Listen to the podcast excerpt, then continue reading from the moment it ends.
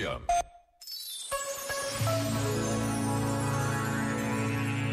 No tempo de Jesus, a morte na cruz era a mais violenta, a mais humilhante. Na verdade, era a morte destinada aos piores bandidos.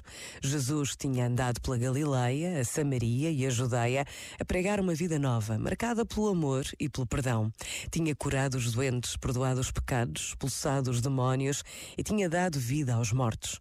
Mas sabia que o esperava a traição e a morte. Abandonado pelos seus, preso e maltratado, Jesus carregou a sua cruz e morreu numa cruz.